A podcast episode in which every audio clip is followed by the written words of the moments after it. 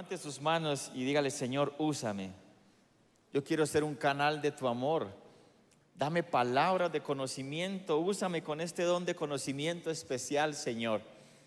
Yo quiero ser un portador de tu poder para darte honor y gloria a ti, Señor, y para mostrar tu amor y tu bondad a cada persona donde tú me lleves en el nombre de Jesús. Amén y amén. El don de conocimiento especial es una revelación sobrenatural. Todos los dones son revelaciones sobrenaturales. Una revelación sobrenatural del Espíritu Santo sobre la vida de una persona, una circunstancia, una situación que puede incluir hechos muy específicos y que buscan conectar el corazón de la persona con el corazón de Papá Dios.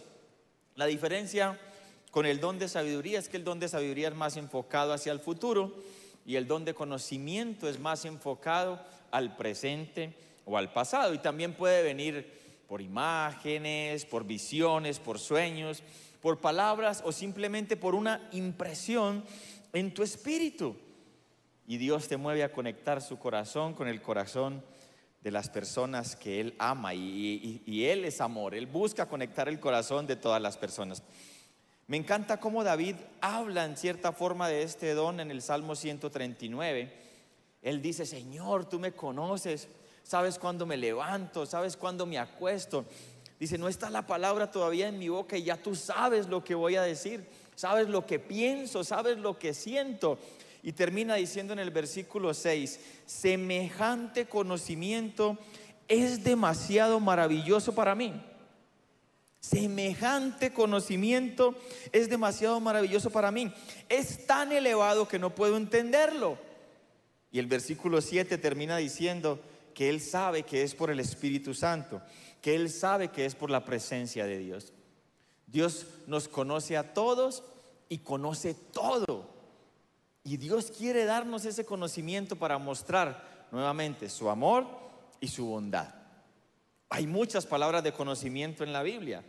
Elías, después de experimentar una depresión, después de, un, de una gran victoria de derrotar más de 400 profetas de Baal, empieza a perseguirle una mujer llamada Jezabel y él cae en depresión y se mete en una cueva. Y Dios le lleva una palabra de conocimiento y le dice, yo he preservado siete mil personas que no se inclinan ante Baal. Es decir, le da una palabra de conocimiento para animarlo. Yo creo que hay mucha gente que en este tiempo y que están en este lugar han recibido muchas malas noticias durante mucho tiempo.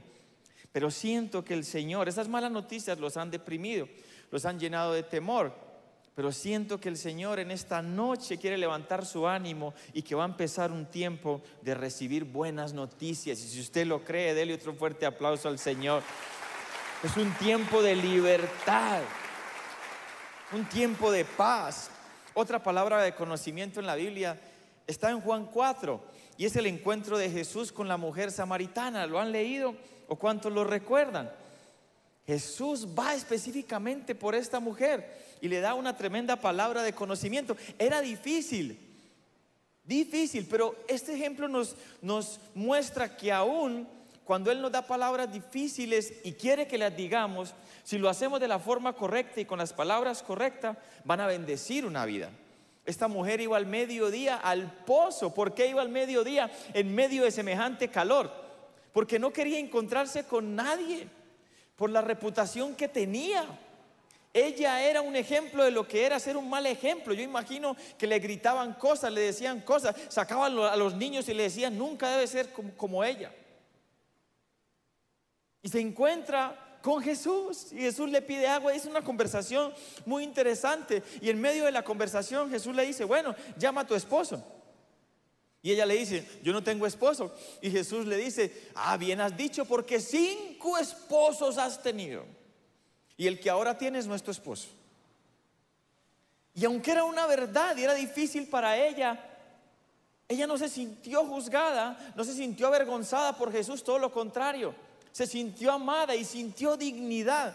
Tanto que ella corre al pueblo y se convierte en la primera evangelista. Mira lo que hace una palabra de conocimiento.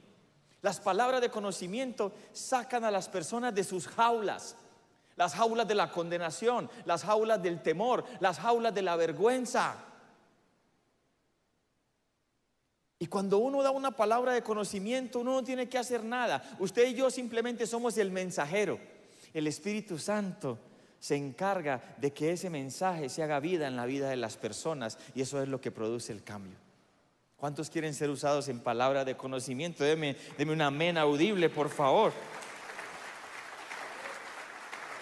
La vida de esta mujer fue transformada completamente por una palabra de conocimiento. Son, son poderosas. Yo creo que hay, hay una mujer, no sé si estás aquí, si me estás viendo o estarás en otro de los servicios, pero tengo que decir esto en todos los servicios, porque es una mujer de creo 28 años, nació en, en marzo, nació en mayo, y vendes tu cuerpo y, Jesús no quiere que sigas haciendo eso.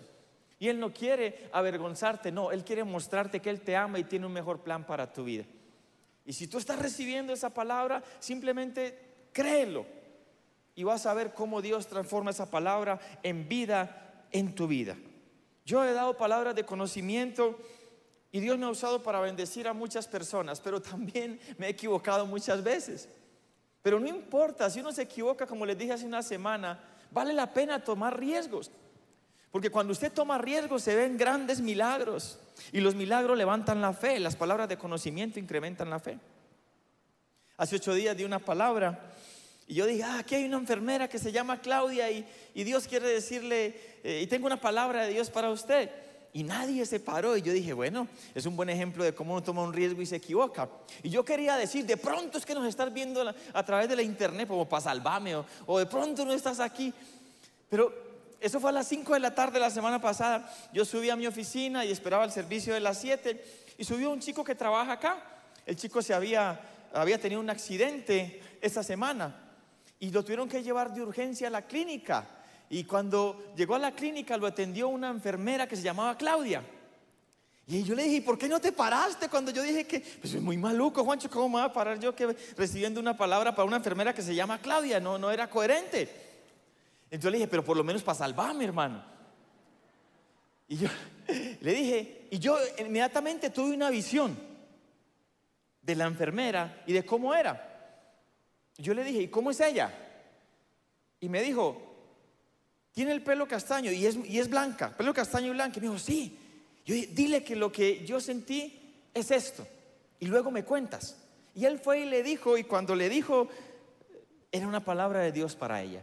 Yo no sé si ella ha venido a la iglesia hoy, se va a venir el fin de semana, pero lo que quiero decirles a ustedes es que vale la pena tomar riesgos, porque Dios quiere mostrar el amor y la bondad a las personas y sacarlos de las condiciones muchas veces de donde están y no saben cómo salir. Dios ama a la gente y Dios siempre está repartiendo dones. Él siempre quiere usarnos, a pesar de que muchas veces nosotros no, nos apercibimos de ello. Mire, naturalmente es muy fácil siempre estar viendo los errores o no. Es fácil ver los errores, es fácil ver el punto negro, es fácil ver las debilidades, es fácil ver lo que no se puede. Es más, en nuestra naturaleza muchas veces eso es más fácil. Ver, ver las cosas que no se pueden, que realmente como las posibilidades. Y yo creo que las palabras de conocimiento lo que hacen es ensanchar, y todos los dones de revelación, la imaginación, nuestra imaginación, para que podamos vernos a nosotros mismos como Dios nos ve y para que podamos ver a los demás y enseñarles a los demás a verse como Dios les ve, conectar con la grandeza, con la bondad de Dios, para que puedan ver o podamos ver lo que podemos llegar a ser. Y esto es importante, mire, cuando el Señor desechó a Saúl como rey, Saúl empezó bien, pero se fue desviando. Se fue desviando. Y Dios le dio oportunidades, pero Saúl no las tomó, entonces Dios lo desechó como rey.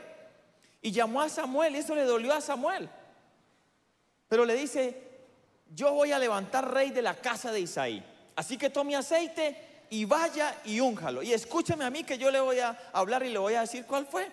Y Samuel se fue y llegó a la casa de Isaí. ¿Y sabe lo primero que hizo Samuel? Se fijó en el mayor, porque era el más alto, porque era el más apuesto, porque era el que tenía más porte de rey. Y cuando lo fue a ungir, el Señor le dijo, no, ese no es.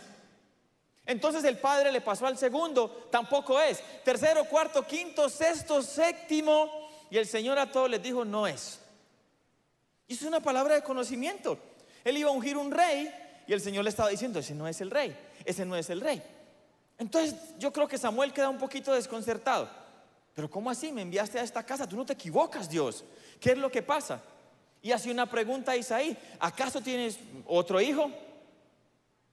Isaí dice, sí, pero es un peladito, es un niño y está cuidando las ovejas y las cabras. Los padres, y especialmente el papá, somos los encargados no solamente de ver el potencial en los hijos, sino de desarrollar ese potencial que Dios ha puesto en los hijos. Lo único que Isaí veía sobre David era un niño que no podía llegar más lejos en la vida que cuidar ovejas y cabras. Pero lo que Dios veía y le mostró a Samuel era un rey, un adorador, un general y un derribador de gigantes. Escúcheme esto, porque esto es importante y las palabras de conocimiento hacen eso. Muchas veces nuestros padres terrenales o autoridades no alcanzan a ver la grandeza que Dios ha puesto en nosotros, pero nuestro Padre Celestial sí, y envía personas para que nos lo recuerden. Y muchas veces nosotros, por estar pensando en la herida del Padre terrenal, nos estamos perdiendo la bendición del Padre celestial que nos ve como Él nos hizo. ¿Me están entendiendo? Isaí no lo pudo ver, pero Dios sí lo sabía.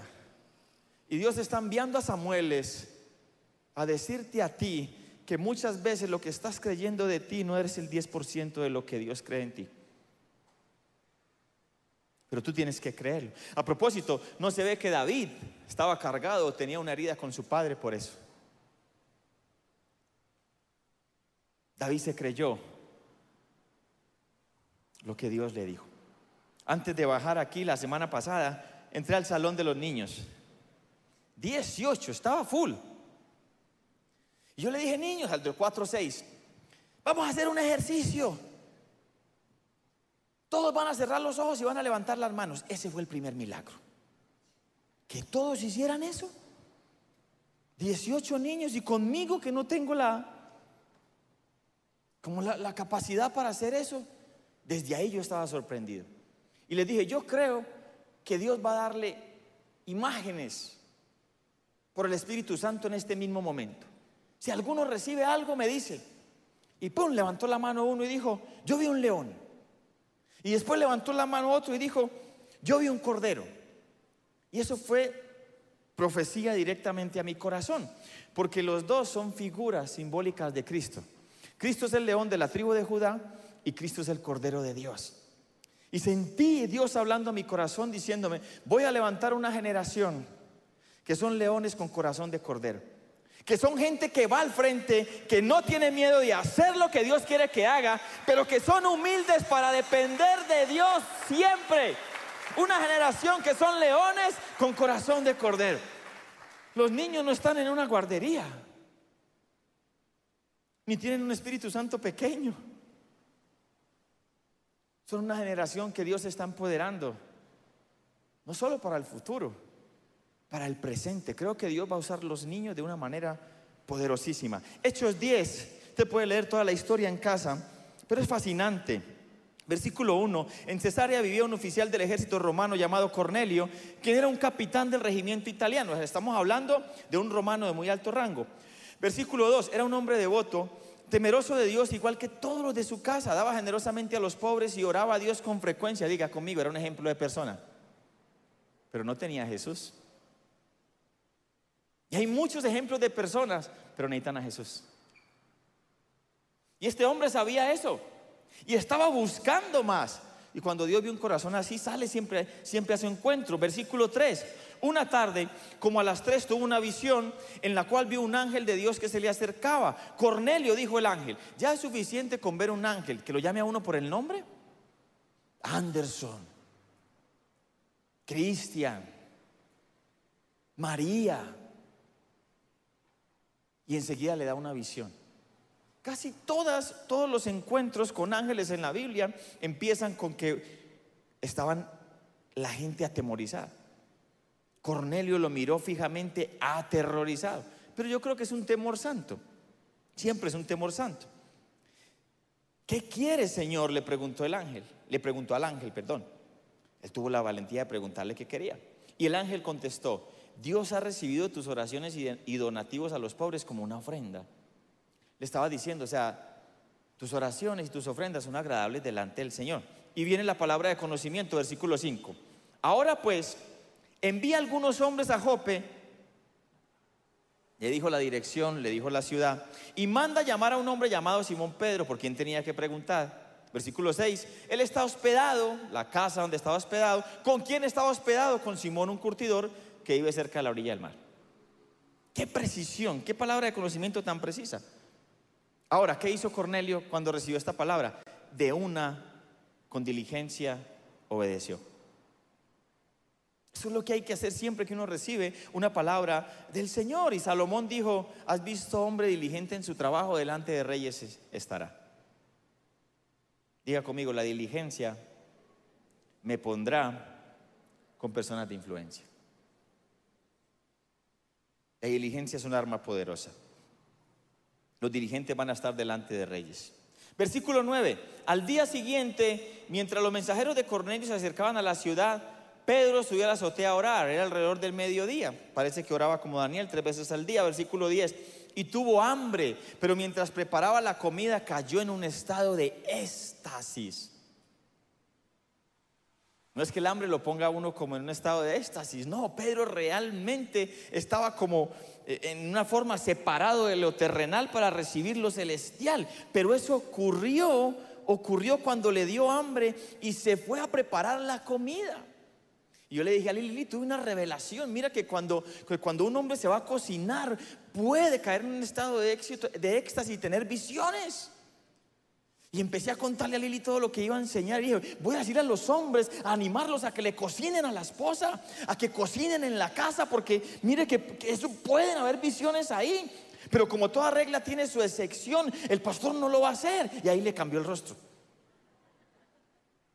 Si no lo vas a hacer, entonces no lo enseñes. Y dice, bueno, va a pedir domicilio. Pedro cayó en un estado de éxtasis y Dios le dio una visión, versículo 11, vio los cielos abiertos y algo parecido a una sábana grande que bajaba por cuatro puntas. Versículo 12, en la sábana había toda clase de animales, reptiles y aves. 13, luego una voz, una voz le dijo, levántate Pedro, mátalos y come de ellos.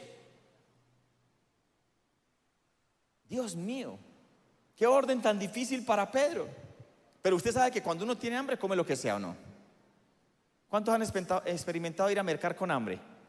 Eso es fatal. Uno trae de todo menos de lo que necesita. Yo no sé. Dios quería hacer algo en Pedro y lo estaba preparando. Porque Pedro era un hombre pegado hacia la ley. Que esté en casa de Simón un curtidor ya es un avance. Porque un curtidor es un hombre que trabaja con pieles y las pieles obviamente son de animales muertos y un judío no puede tocar animales muertos. O sea que Pedro está en la casa de un hombre que tiene una profesión inmunda para ellos. Y ahora el Señor le muestra animales puros y animales impuros y le dice mata y come. Y a lo mejor era que solamente había eso para cocinar en la casa. No sé, es una suposición. O había de eso y había de otras cosas. Pero lo que sí estoy seguro es que Dios estaba preparando a Pedro. Versículo 14, mira lo que responde Pedro. No, Señor, jamás he comido algo que nuestras leyes judías declaren impuro o inmundo. Pedro le dijo no al Señor. Imagínate eso, Dios te da una orden, no una sugerencia. No, Señor, usted está equivocado, revalúe y dé nuestra visión. Jesús se le olvidó que usted es judío. Nuestras leyes judías no nos permiten comer esos animales, hermano. ¿Qué le pasa? A veces nosotros somos así cuando Dios nos pide que hagamos algo que se encuentra por encima de nuestra capacidad y comprensión. A veces Dios nos da un sueño tan grande que le decimos, no, no, no, no, un momento, revalúe. Eso no es para mí.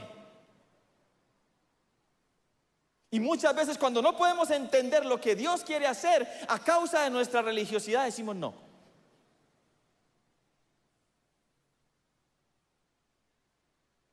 No creo que esa sea una visión para mí, Señor, estás equivocado, piensa lo mejor. Versículo 15, pero la voz le habló de nuevo, no llames algo impuro si Dios lo ha hecho limpio. Versículo 16, la misma visión se repitió tres veces y repentinamente la sábana fue subida al cielo. Parece que el número tres persigue a Pedro. Tres veces negó a Jesús. Tres veces Jesús le preguntó que si lo amaba. Fueron tres personas por él. Tres veces la visión. Y Pedro no logra entender lo que Jesús le está diciendo, estaba desconcertado, pero ¿por qué era tan difícil para Pedro? Porque Pedro toda la vida fue pegado a la ley judía y decía que no debía comer animales considerados inmundos. Por eso dice, jamás, jamás he comido nada inmundo o impuro. Y por eso Dios se lo tuvo que repetir tres veces Hace una semana les dije cuando Dios dio a Faraón el, mismo sueño dos veces, que era cuando Dios dice algo dos veces es porque lo quiere hacer rápido. Cuando Dios dice algo tres veces es porque está a punto de ser algo sin precedentes. Y muchas veces nosotros por nuestra religiosidad, incredulidad, no lo perdemos. Ni riesgo, Señor. En vez de abrazar lo que Dios está haciendo, así sea nuevo, desconocido o en nuestra religiosidad no quepa. ¿Cómo no? Jamás, Señor. Ahora, no era una sugerencia. Pedro, te sugiero que mata y... No, levántate, mata y come. Era una orden. Y Jesús le añade, porque lo que yo he limpiado, diga conmigo, lo que Jesús ha limpiado, tú no lo llames común. Es decir, tú no lo llames inmundo. Por eso es que mucha gente dice, es que usted que era esto y aquello y lo otro, era. Y es que la iglesia cristiana está llena de exicarios, es prostitutas, es esto, es aquello, es lo otro, es.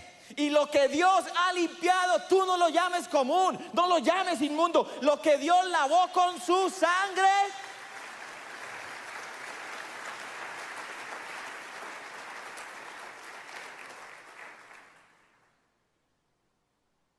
son es y serán hijos para siempre. Amén.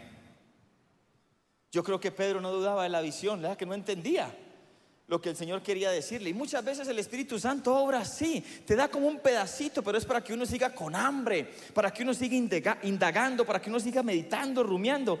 Y Pedro estaba así y vino la otra parte de la revelación, versículo 19.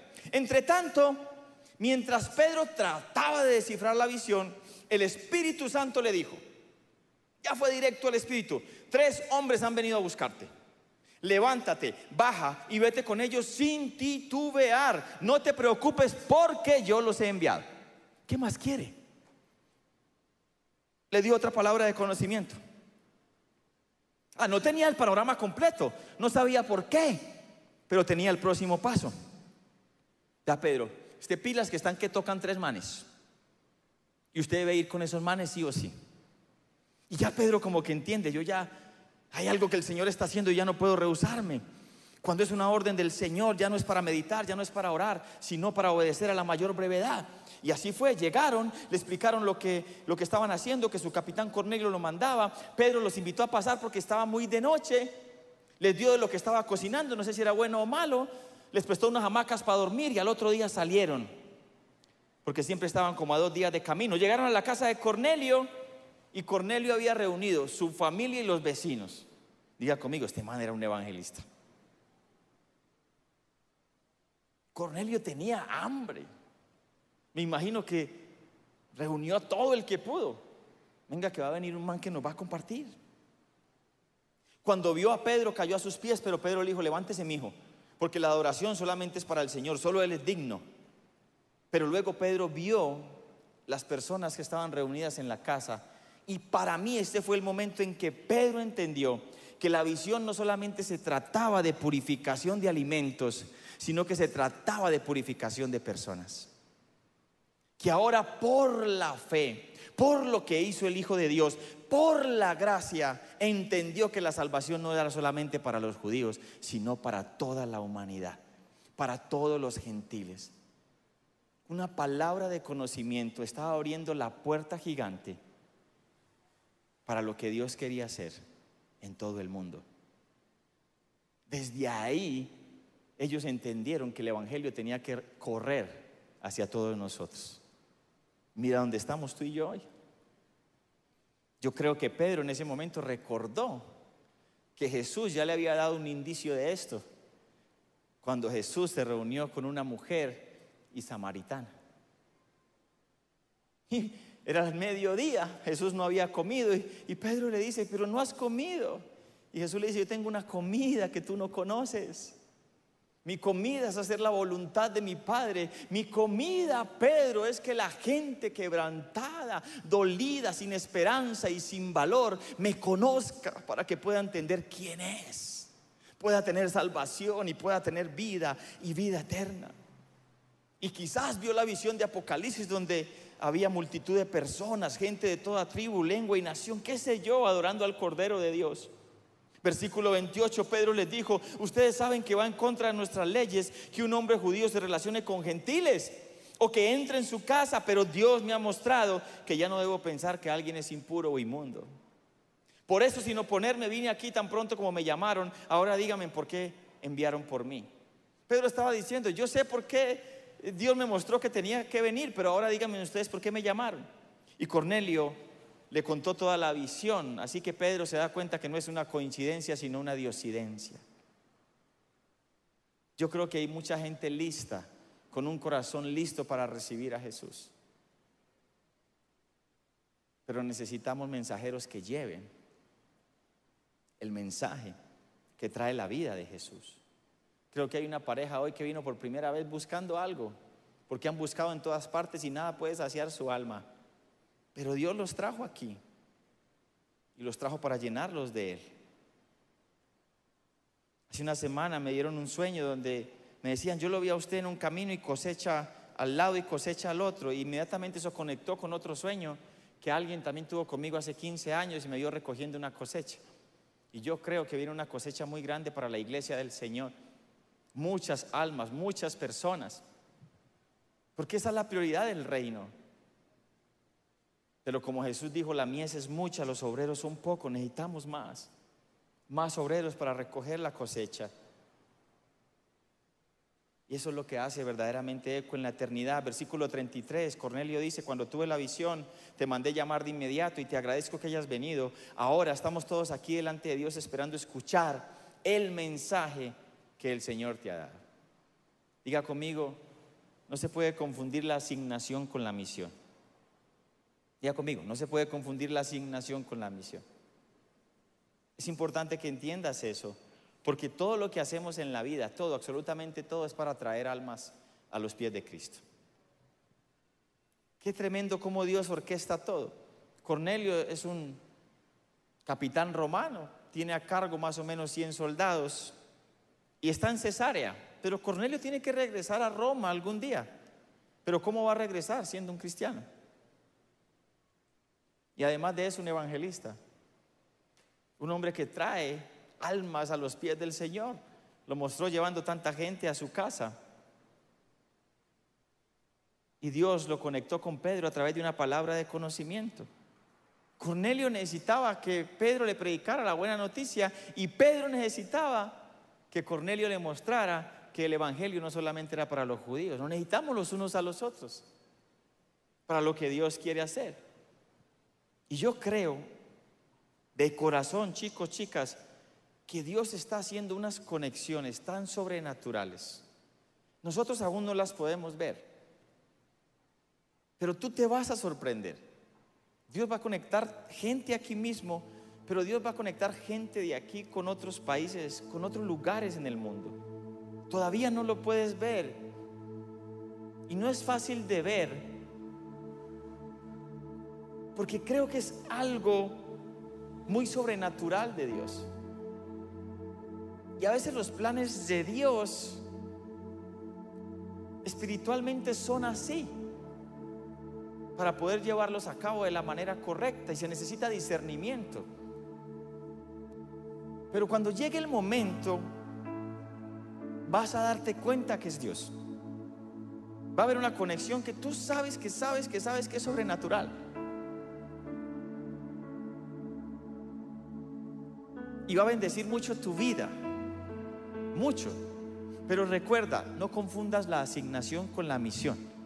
Porque todo lo que Dios quiere hacer siempre tiene que redundar en que más personas lleguen a los pies de Cristo. De lo contrario, solamente será algo temporal para esta vida, pero no eterno.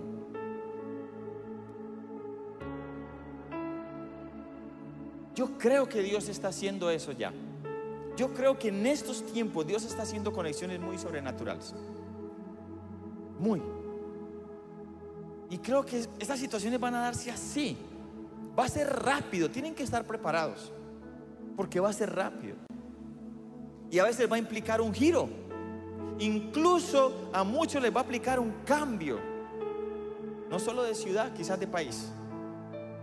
Pero va a haber una paz profunda que no va a admitir duda, porque va a ser Dios mismo. Y Dios va a confirmártelo. Ah, pero ¿qué hago mientras? Sé fiel en lo que Dios te ha puesto. Yo creo que estoy hablando por el Espíritu, porque esto no está en el mensaje. Nehemías recibió un llamado siendo copero del rey.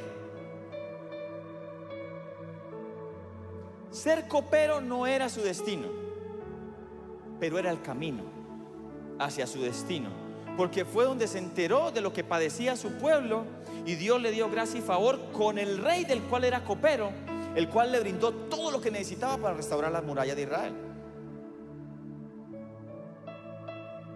En el lugar donde estés, así no sea tu destino, ni el llamado, sé el mejor.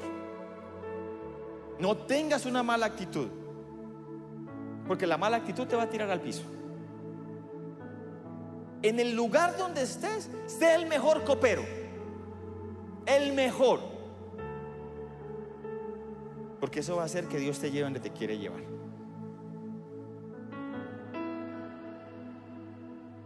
Terminando, mientras Pedro estaba predicando, miren lo que ocurrió, versículo 44. Mientras Pedro aún estaba diciendo estas cosas, el Espíritu Santo descendió sobre todos los que escuchaban el mensaje. Los creyentes judíos, versículo 45, que habían llegado con Pedro, quedaron asombrados al ver que el don del Espíritu Santo también era derramado sobre los gentiles, pues los oyeron hablar en otras lenguas y alabar a Dios. Esto quebró los esquemas. ¿Cuál era el esquema? Que se derramaba el Espíritu Santo sobre judíos, que primero se compartía el mensaje, que después se bautizaban y después oraban por la llenura. Y aquí estaban solamente compartiendo el mensaje y ¡boom! El Espíritu Santo vino. No hubo imposición de manos, no hubo bautismo antes. Y ellos estaban asombrados no solo de que el Espíritu Santo se derramó sobre ellos, sino de la forma. Tú y yo no podemos controlar ni encajar en nuestros métodos al Espíritu Santo. No podemos. Solo podemos seguirlo. El viento sopla y tú no sabes de dónde viene ni a dónde va. Lo único que podemos es estar atentos a lo que el Espíritu Santo está haciendo y meternos en su río. Pero no lo podemos encajar, no lo podemos domar. Es indomable. No lo metas en esquemas. Simplemente síguelo y verás lo asombroso que es. Ellos dicen, quedaron asombrados que el don, muchos son los dones, uno solo es el don. Y la mejor forma de perseguir los dones es buscando el don. Porque Jesús no dijo que el Padre nos daría dones. Jesús dijo que el Padre nos daría una persona que es el don. Y esa persona nos daría los dones. Es increíble. Lo que pasó ahí en Hechos 10 era lo que pasó en Hechos 2. Pedro un día se levanta en Hechos 2. Vienen orando y de un momento a otro, ¡boom! el Espíritu Santo es derramado y todo cambia. Y otra vez en Hechos 10 se levantó un día cualquiera, tuvo una visión y ¡pum! Hay de repente de Dios. Y en los dos eventos dice que la mayoría de la gente estaba asombrada, atónita, maravillada. Y yo quiero orar en esta noche que Dios haga cosas en nuestra vida y a través de nuestra vida que nos deje atónitos, que nos deje maravillados, que nos deje asombrados, que nos deje boca abiertos. Póngase de pie denle un fuerte aplauso al Señor.